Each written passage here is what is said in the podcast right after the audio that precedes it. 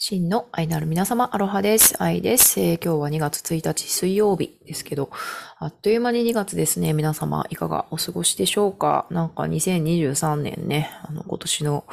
目標はとか言ってね、言ってたら、あっという間に1月、ね、1ヶ月経ってしまいましたが、ね、皆様、いかがお過ごしでしょうか？あったかくしてくださいね。なんか全国寒いみたいで。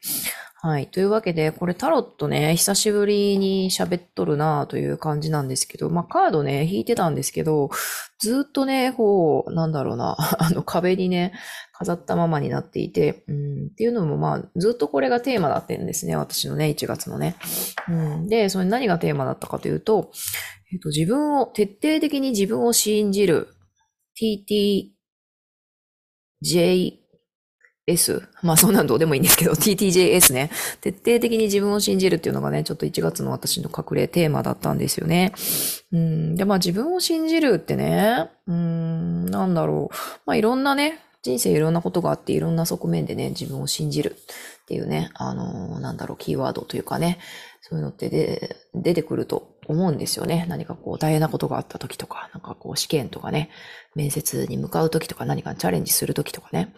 うん、なんだろう、こうくじきそうになった時とかね、まあいろいろ自分を信じろ、自分を信じよう。そういうふうにね、あの、分け上がってくることとかあると思うんですけど、うん、まあ私もまあこう何があったというわけでもなく、自分を信じる、絶対的に自分を信じるっていうことが、まだまだね、こう、足りていないというか、まだ手放すことあったか。まだ あったかみたいな感じでね。まあ、一皮一皮ね、抜けていってるっていうか、こう、軽くなっているような気はするんですけど、まだありましたかみたいなのがあってね。まだ信じられてない、自分を信じられてないところがあったかみたいなね。うん、ところがあって、うんっていうのも、やっぱりね、こう人間ってこう変化していくもので、うん、チャレンジしていくもので、変容していくもので、それはまあ自ら望んだ変化でもあったりもするし、まあ、自ら望まないけれども、あの、変化せざるを得ないっていうね、そういうね、ことが、あの、起きたりとかして、で、そういった時に、こうね、ガラガラこう崩れ落ちてしまうのではなくて、こうしっかりとね、自分の地に足つけて、地に足つけるだけじゃなくて、こうね、深くこう根を下ろしてね、こう自分がね、あの、揺らがないようにする。こう、枝とかチョキチョキされてね、うわーとかなっても、また葉っぱを伸ばせるようにしとく。でもしくは、こう、幹をね、ズバンと 切られたとしても、またその切り株からね、根っこから栄養出しとけば、切り株からまた新しいね、あの、なんだろうな、若い枝がね、生えてくる。また再生できるっていう。まあ、そういうふうにね、小さな死と再生っていうものをね、こう繰り返していくのが、まあ、私たちの、なんだろうな、性質というかさ、宇宙の法則というかさ、人生というか、まあそういうものだと思うんですよね。で、その時に、なんだろうな、うん、その時にやっぱりこう、枝切られたから、もう人生終わったって思う人もいるし、いや、枝は大丈夫だけど、幹切られたらさすがにもう人生終わったって 思う人もいるし、まあ、人それぞれだと思うんですよね。うん、でもそれはやっぱりどれだけ自分をこうね、信じられているかっていうね。まだ根っこがあるから大丈夫。まだこれだけね、葉っぱがあるから大丈夫と。根っこさえなくなったとしても、その自分の命は土にね、溶けているから、それは別の形としてまたね、この地上にね、花を咲かせるだろうってね、そういうふうに信じているっていうね。まあいろんなレイヤーで自分を信じるっていうことがね、あの、それぞれあると思うんですよね。うん、で、うん、そう、まあそれぞれだと思うんですけど、やっぱりそのテーマがね、こう浮き上がってくるっていうことがね、あのまあね、皆さん、私の人生にも皆さんの人生にもそれぞれあるんじゃないかなと思っていて。で、うん、で、自分を信じるっていうことは、まあどういうことなんですかというふうに、えー、タロットさんに聞いてみたところですね、こちらの。じゃあ、こちらのカードでした。ストレングス。そう、ストレングスは、あの、まあ、このウェイト版ではストレングスという風になってるんですけど、えっ、ー、と、マルセイユ版の方では、フォースっていうね、あの、まあ、パワーかフォースかとかね、ありますよね。ストレングスではなくて、フォースっていう風に、あの、書かれてます。で、まあ、この場合はまあ、ストレングス。まあ、日本語に訳せばその強さっていうことなんですけど、まあ、私たちってこう、強い弱いっていうと、なんか強いっていうとさ、こう、なんかマッチョな、なんかね、全部打ちのみしてね、あの 相手をねじ伏せるみたいな、そういうね、イメージ、なんかスーパーヒーローみたいなね、マーベルのね、スーパーヒーローみたいな、そういうイメージあるかもしれないんですけど、このタロットの強さ、ストレングス、フォースっていうのは、力っていうのは、この乙女なんですよね。乙女。この純白のね、衣を着た乙女が、このね、百獣の王であるライオンのね、顎をね、しっかりね、しっかりっていうかまあ、これね、よく見ると、軽々とね、あの、抑えてしまってるって。で、もライオンさんもさ、これ尻尾垂れちゃって、で、舌もベロンと出して、もう完璧にね、こう、乙女にね、服従しているっていう、こういう状態なんですよね。これが力である、フォースであるっていう、あの、とっても意味深な、この、タロット。これが自分を信じるとはどういうことですかっていうところで、こう、出てきてくれました。力か。そう、力とか強さっていうとね、なんかいろんなイメージあると思うんですけど、このタロットが言うところの力、フォース、強さっていうのは何かというとですね、っていうところで、まあちょっとね、タロットの章をね、紐解いてみたんですけど、これがまたね、うん、深すぎて、どう読み解けばいいのか全くわからないまま喋っているんですけど、まあすごくね、このタロットの書の中で、あの、印象に残ったことをね、ちょっと皆さんにシェアしたいなというふうに思ってます。そう。で、えー、そこに書かれていたのがですね、まあ世界っていうのは、あの暗黙の宗教っていうものに満ちているっていうところがすごいね、今回印象に残ったんですよね。で、世界中には、まあ別に聖人とかね、詩人っていう風に名乗らなくても、あの、そういう看板出して、肩書き出していなくても、そのような人たちがね、たくさんい生息していて、そういう人たちは、あの、鳥が歌、歌ったりね、あの、木々がね、カサカサと風にね、あの、揺れて、うんと、なんだろうな、音を立てたときに、まあそういう鳥がね、歌ったり、何か自然が音を立てたときに、あ、これは神様への賛美であるっていうふうに、こう言うわけなんですよね。そういう詩人、聖人、詩人たちはね。それを、いやいや、あの、鳥がね、あの生殖するために、求愛するために、こう、呼んでるだけでしょ？とかね。いや、葉っぱが重なってね、こういう仕組みで、こういう音が出るだけでしょ？っていうふうに、まあ、科学的に見れば、そのような、物理的な面だけ見れば、そのようなことかもしれないんだけれども、その神を賛美するっていうことは、あの、決してね、詩人た、詩人がね、それは神への、鳥へのさえずるは神への賛美だっていうふうなことは、決して間違いではないんだよってい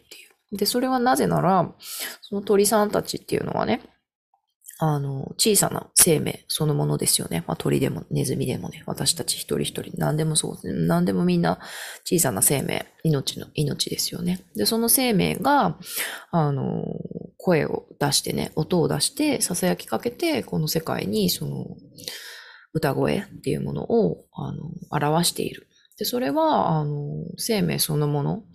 であり、同時にその偉大な生命、周りの生命たちと響き合って、偉大なそのね、大いなる生命っていうものを響かせている。そういう意味で、あの、神様を賛美するっていう風な表現をするのは決して間違いではないっていうね。うん、これってね、まあ詩的な表現に思えるんですけど、うん、なんていうのかな。まあ、私もよく言われるんですよ。なんか、愛ちゃん詩人だねとか言ってよく言われるんですけど、なんかそういうふうに放置、放置っていうかね、その理解し得ないものを詩人だねっていうふうに、あの、なんていうかな、言って片付ける、それは詩だよねっていうふうに、ファンタジーだよねっていうふうに言って片付けると、まあそれだけのね、あの、その人はそれだけの、あの、世界になっちゃうんですけど、そうじゃなくて、その詩が生まれたところに何があるんだろうっていうふうに考えてみると、まあ実際にさ、その最新の科学ではね、その私たちのね、こう、原子、まあ、原子、光子、量子だっけ？まあなんかわかんないけど、とにかく小さい粒々が振動していて、その振動の中で私たちの命はね、生きているっていう、うん、それが、もうどんどん証明されてきていてね。で、その一番小さなつぶつぶの中に、実はすべてのね、命の記憶とか、あの、可能性っていうものが、そのビッグバンする前の、あの、宇宙のね、無に、無の、無、無の、空の無の中に、たった一つ、たった一つなのか、それカウントどういうふうにされるのかわかんないけど、もうすべてが凝縮されていて、ビッグバンした瞬間に、バーンってすべての銀河が生まれて、で、その系譜が私たちなわけなんですよね。その、全部の最初の一粒みたいなものが、私たちの命の一番最小単位であるっていう、わかります？これ。自分でも喋ってて でもね、それが証明されようとしてるんですよね。それだけの命のつぶつぶを、そんだけの凝縮された命のつぶつぶで私たちはできていて、それが振動し合って重なり合って、重なり合ったりね、こうね、あの、ゆらゆらし合ったりして、それが奏でているのがこのすべてのね、あの、世界なんだ。鳥の歌声だろうが、私のね、歌声だろうが、このタロットのつぶやきだろうがね、このコップだろうが、何でも全部そうなんですよね。で、それが、あの、神への賛美以外の何者足り得るかっていうね。うん。それに気づいた瞬間に、あの、あ、神様っていうのは全てにこうね、大きいものから小さいものね、全てにね、存在してるんだって、その存在の満ち満ちた、そのジャブジャブの中に私たちはいるんだっていうふうに気づいた瞬間に、あのー、なんだろうな、気づいた瞬間にこの世界が単なるこの物質世界じゃなくなるっていうかね。まあ宗教っていうとさ、みんなこう、なんだろうな、ちょっと特に日本人っていうのかな、日本人は、人はこう悪いイメージっていうかね、宗教によって戦争が起こるんだとかさ、あの宗教によって人は洗脳されるんだとかね、あの喧嘩するんだと、まあそういうね、悪いイメージあるかもしれないんですけど、宗本来の宗教っていうのは、あの、なんだろうな、そういうことではないと思うんですよね。それはまあ人間が誤ってね、あの、使ってしまってそういうことが起こるっていうのはあるんですけど、本来の宗教っていうのはそういう命の本質に対するこの絶対的なね、希望、うん、それをしっかりとこう信じている。すべての生き物、自分を含めて、マウスとか、実際のネズミとか マウス実際のネズミとか、ボールペンとか、その鳥さんとか、すべての命に、がもう、この瞬間この瞬間に発しているその命への絶対的なイエスっていう 絶対的なイエスっていう、それを、そう、絶対的にイエスって言えること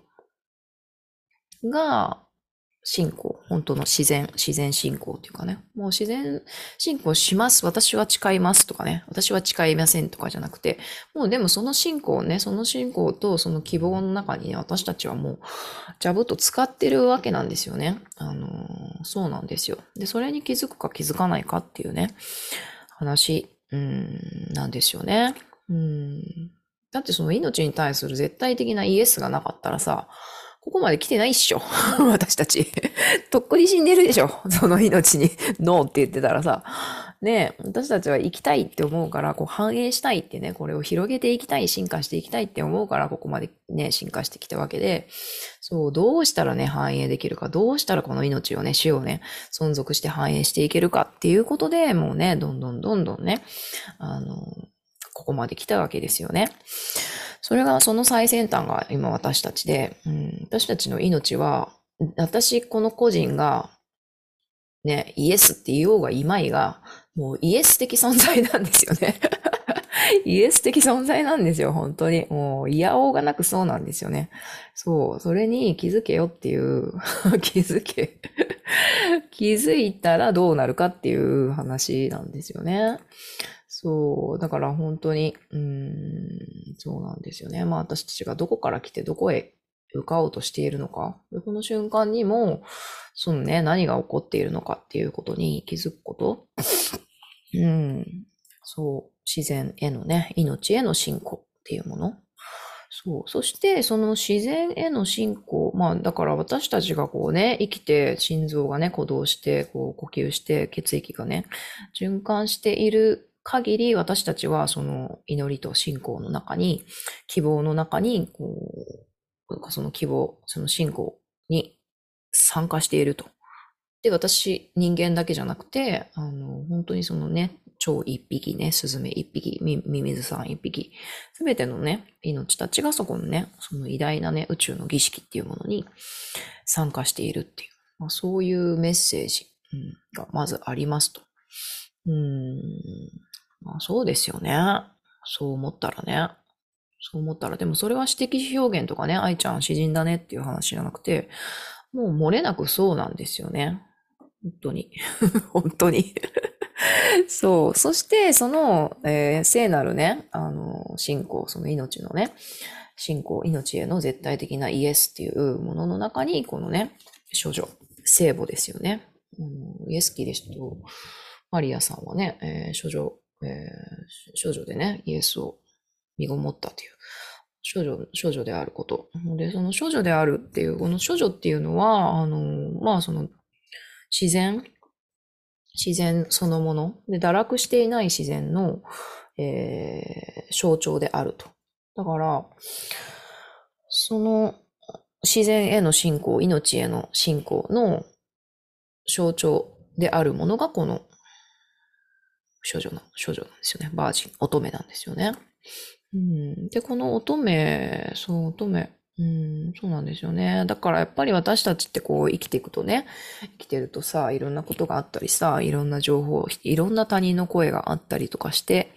で、その命の本質とかいうものとか、その命を信じる、信じたいっていうね、思う心とかをだんだんこう忘れたり失っていったりするんですけど、この乙女たるものはね、やっぱりさ、あの、神様のね、あの、イエス・キリスト、神様を受胎する、少女でありながら受胎するっていうね、そういうね、お役目というかね、そのシンボルであるので、うん、そういうね、あの、何かにね、怪我されることなく、そう、堕落することなく、その自然への絶対的な、命への絶対的なイエスっていうものを、あの信じる。信じるっていうか、信じる、信じないなく、もうそのものなんですよね。そう。それがこのね、乙女。乙女さんなんです。そして、その乙女が、うーん、そう、乙女が、このライオンをね、顎を押さえてる。この力、フォース、フォースでもってね、ライオンに勝利しているっていうのは、じゃあ一体どういうことなのかっていうと、うーんと、これ本当に、まあ前もこれで、このカード出た時に話したんですけど、まあこう、楽々とね、もう力で対、力でね、対峙したら、力でこう、向き合ったら、絶対ライオンの方がこうね、強いわけなんですよね。量、量とかね、数字とか。本当にその力、あの、なんだろうな、力技みたいなもので、えっと、向き合うと、ライオンの方が強い。でも、この乙女はそうじゃなくて、そういう強さではなくて、質？質？ quality？quality とね、 quality と quantity っていうあの単語が出てたんですけど、だから全く違う次元のレベルで、全く違う、違うレベルじゃなくて、あの、力を押さえつけるものではなくて、押さえつけたりねじ伏せたりするという力ではなくて、本当にこう努力なしで、こう自然のね、流れに任せて、こうライオンをね、あのに勝利している。で、その勝利が何かっていうと、なんだろう、うーん、全くその、努力するとか、何とかしてやろうとか、そういうものじゃないんですよね。努力なしのね、力。で、その、完璧にこの神羅万象と和している。完璧にその神羅万象、まあ、この後ろに自然が書かれてますけど、このライオンが誇示する、このあの百獣の王ライオンがライオン、そう、ライオンが百獣の王であるって言われるのは、やっぱり強いからですよね。もう全部ね、全部、あの、どんな動物でもガブッとね、ガッと追っかけてガブッとね、首根っこを噛んでね、もうねじ伏せてしまう。で、餌食にしてしまうっていうそういう強さがある。でもこの乙女の強さはその強さではなくて、より高い次元の力によってこのライオンをね、征服する。手なずけている。それは何なのかっていうと、やっぱりその自然命への絶対的なイエスなんですよね。そう。で、そうなんですよ。で、その力の正体が何かっていうと、まあその自然と調和するっていうことでもあるし、で、この、この乙女がこのライオンに何かこう命令しているとかね、脅しているとかね、こうねじ伏せているとかそういうことではなくて、この乙女がライオンに接した時に、このライオンの中のこの処女性がね、目覚めるんですよね。ライオンの中の処女処女性が目覚める。で、ライオンの中の処女性が目覚めるっていうのは、ライオンの中の命への絶対的なイエスっていうものが自然への信仰っていうものが目覚めるっていうことらしいんですよね。なんか、うん。そうらしいんですよね。ライオンの中の処女性が目覚める。なので、ライオンは、牙を剥けば乙女をね、噛み殺すこともできるんだけれども、そうではなくて、あの、自らね、この乙女にね、この牙と顎、ね、舌を預けて、もう屈服しているっていうことなんですよね。で、この乙女は、そのすべての命のね、誕生、生産、出産のね、この象徴なので、そういう自然の、自然に対する宗教の力、堕落してない自然への屈服、そこに身を任せるっていうね。それが自分の一部であるっていうふうに、あの、そう。だから牙を剥く必要がないっていうことなんですよね。それを目覚めさせるっていうのが乙女の力、フォースなんですよね。そうなのね。それが自分を信じるっていうこと。なのか、と、まあ、いろいろ独り言を自分と対話しながら喋ってるんですけど、そして聖なるね、地球のオラクルが、このプロダク、プロダクティビティ、生産性とかね、まあ生殖とかまあそういう意味もありますけど、まさにまあ命を生み出していく、生産していくっていうカードですよね。そう。で、これまあすごい綺麗でね、まあお母さんとね、これも子供さんですかね、この親子がね、こう、親子のね、生命の輪廻というか。で、これが、あとはこう、フラワーオブライフじゃないけど、こう、マンダラのようにね、あの、まあこれ卵子のようにも見えるし、卵のようにも見えるし。で、植物がね、生い茂っていて、うん、なんかずっとこうね、命の連鎖を表しているこのプロダクティビティのカードでございます。で、これ何を言うてるかと言いますと、えー、プロダクティビティ。これ初めて出たね。このプロダクティビティね。生産性。そう。で、これも、あ、そう、同じこと言ってるんですよね。で、まあ、聖なるね、聖なる母、聖なる母っていうのは、すべての命、すべてのハート、すべてのハートの中に、あの、宿っていると。それが私たち一人一人であろうと、この山であろうと、川であろうと、海であろうと、この木々であろうと、葉っぱであろうと、ミミズであろうと、ネズミであろうと、鳥さんであろうと、すべての命の中にこの聖なる母っていうものが、あの、存在している。で、その英知っていうのは、あの、私たちを導いてくれる命の英知であるっていうね、うん、ことなんですよね。そういう生産性。うん、生産し続けている私たち、すべての命が。そう。で、このプロダクティビティが語る、えー、小話、小話がですね そう、小話が、えっと、太陽の光について語ってるんですよね。で、このお花が太陽にも見えるんですけど、まあこのね、お花もだから太陽の光を受けて光合成して、えー、ね、あの、花開いて生きていきますよね。私たちもそうだし、太陽の光。太陽の光っていうのは命のね、源であると。で、その太陽の光っていうのは、その30万、30万種類以上の植物っていうのが、その太陽の光を成長、自らの成長っていうものにこう変換していると。で、その太陽の光っていうのは目に見えない、目に見えないしね、あの、捕まえられないけれども、それをしっかりとね、私たち地上の生き物は受け取って、それを形にして、まあ、お花がね、わかりやすいけど、それをね、光を形にして、形に変えて命をね、どんどん開花させていくっていう、もう、それ自体がもう、祝福、その変容、その変容、光を命に変えて、形に変えて、開花していくっていう、その過程自体がもう、神様の祝福、光の祝福、そのものであると。うん、で、その太陽っていうのは、その聖なるこの母、聖なる母そのもの。うん。その人であって、そのは全ての命の中にあるっていうね。そう。で、その光でね、照らしていけば、あそう、どんな出来事も、人生にどんな出来事があったとしても、生産、それは、あの、生産になるって、命のね、糧になるっていうふうに、うん、言ってます。まあだからね、お花咲いたっていうね、喜ん、喜ぶっていうね、そういうね、あの、フェーズもあれば、なんかね、ちょっとうまくいかなかった、うまくこっちに枝、枝こっちに行きたかったのになんかちょっとこっちに行っちゃったよ、みたいなね。私たちの人生でもそういうのありますよね。虫に食べられちゃったよ、とかね。うん。でも、その太陽の光で照らしていけば、それは、あ、こっちに行ったのはだからだったのか、みたいなね。こっちに行ったからこそ、なんかね、綺麗な蝶々さんに会えたよとかね。なんかね、いろいろあると思うんですよね。うん。照らしてみれば。そう。だからその太陽の光で照らしてみれば、どんな事故、うん、出来事も、その生産、生産につながっているっていうのがね、分かってくるというカードでした。同じこと言ってるね。はい。というわけで、えっ、ー、と、幾何学のカードが、えー、これもトランジションですね。これちょっと意味深な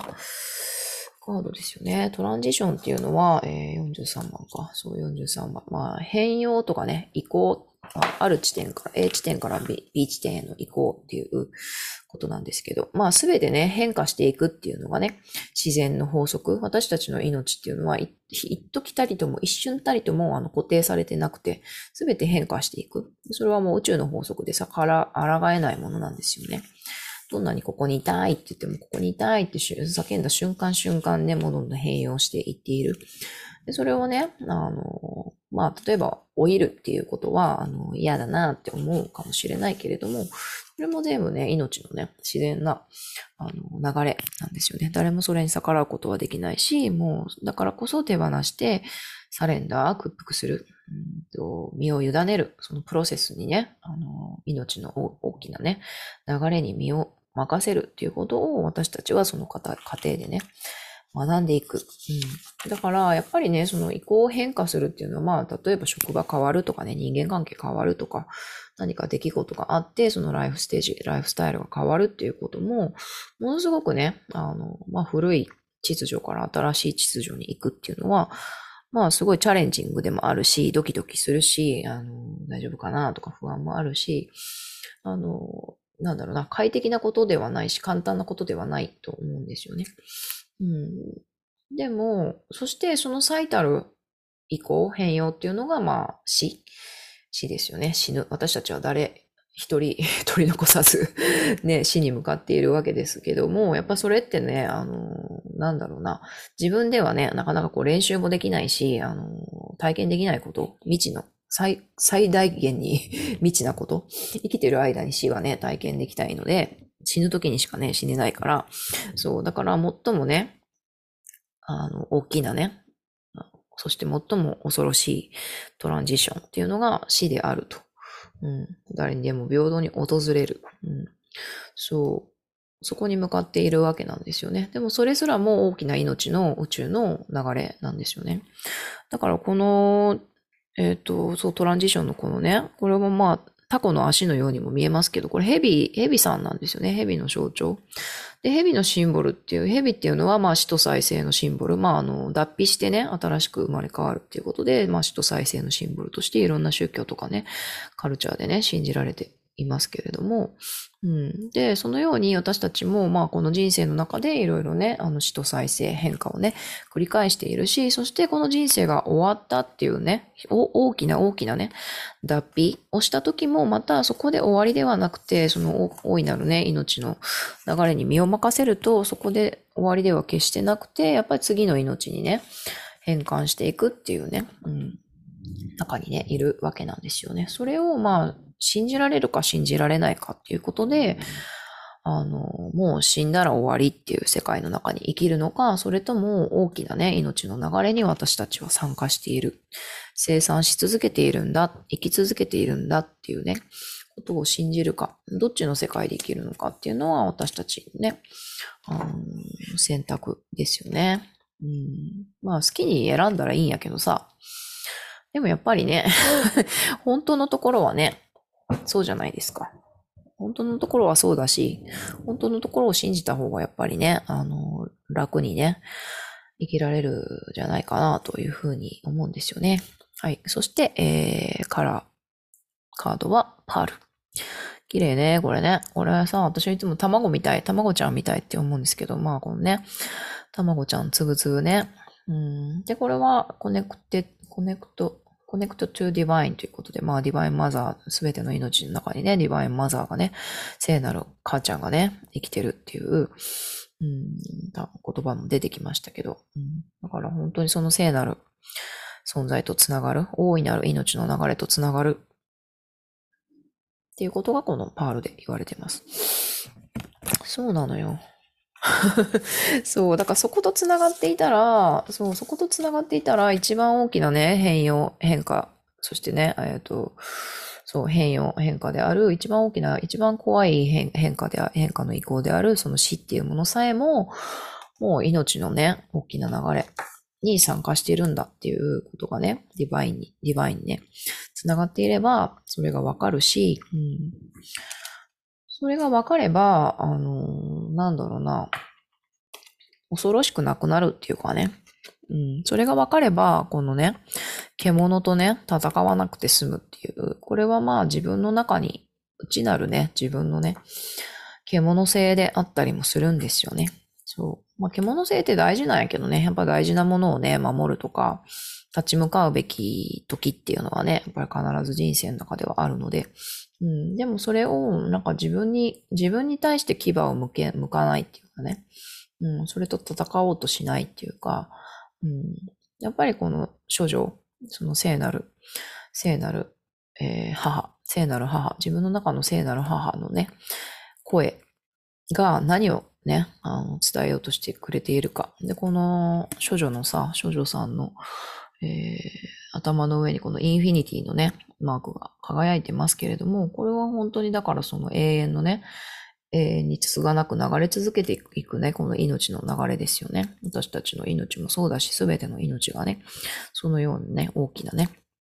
一つのね、命の流れとなっていると。そこに身を任せるっていうこと？それを信じるっていうことですよね。そう。まあ、そうだな。とは言ってもってね、なるんですけど、でもそれしかないっていうね。うん、それを、うん、それを信じ続けていくしかない。なんかつぶや、つぶやきになっちゃったけど。はい。そんなね、自分を信じるっていうことでした。うーん。そうね。だからさ、信じたいとかね。信じたいとかね、信じられないとか、どうやったら信じたらいいのっていうね。まあそういう心の叫びってね、人間だからあると思うんですけど、まあ私が信じようが信じまいが、私の体とか私の細胞はもう知っていて、ああ、また言ってるわ、みたいなね。そういう感じなんだろうなって思いました。本当ね。信じたいとか、なんで信じられないのとか、もうどうなるの？これから？みたいなね。どうなの？っていう、うん、いろいろね、まあ人間だから叫ぶ。そのね、叫べる、ね、叫べるっていうのはまあね、あのー、なんだろうな、まあ人間のね、醍醐味だと思うし、それがまた味わい深いし、愛しいし、面白い、面白可愛いなってね、思える自分がね、いればそれでね、大丈夫なんじゃないかなと。答えになってんのかわかんないけど、うん、そう、信じようが信じ、自分が信じようがちっちゃい自分が信じようが信じまいが、もうね、私たちの存在自体が命、命へのね、絶対的なイエス。そのもの？イエスのね、その絶対的なイエスの継承され続けてきた、宇宙の最初から継承され続けてきた、イエス、イエス、イエス、イエスって継承され続けてきた、その最先端でね、こうやってうごめいて、地球上にうごめいている私がね、そのイエスそのものなので、うん、まあ信じようが信じまいが、そうなんだよっていうね ことなのかなと思いました。はい。うん、伝わったかしら？はい。というわけで、うん、何かしらのね、皆さんのね、あの、お助けになればいいなというふうに思います。はい。というわけでね、今日のカード、これ、ストレングスフォースでした。皆さん、あなたもイエス。イエスです。あなたも命の絶対的なイエスです。というわけでね、2月も始まりましたけど、今日も今月もね、素敵な1ヶ月をお過ごしください。じゃあね、バイバイ。じゃんじゃんじゃん。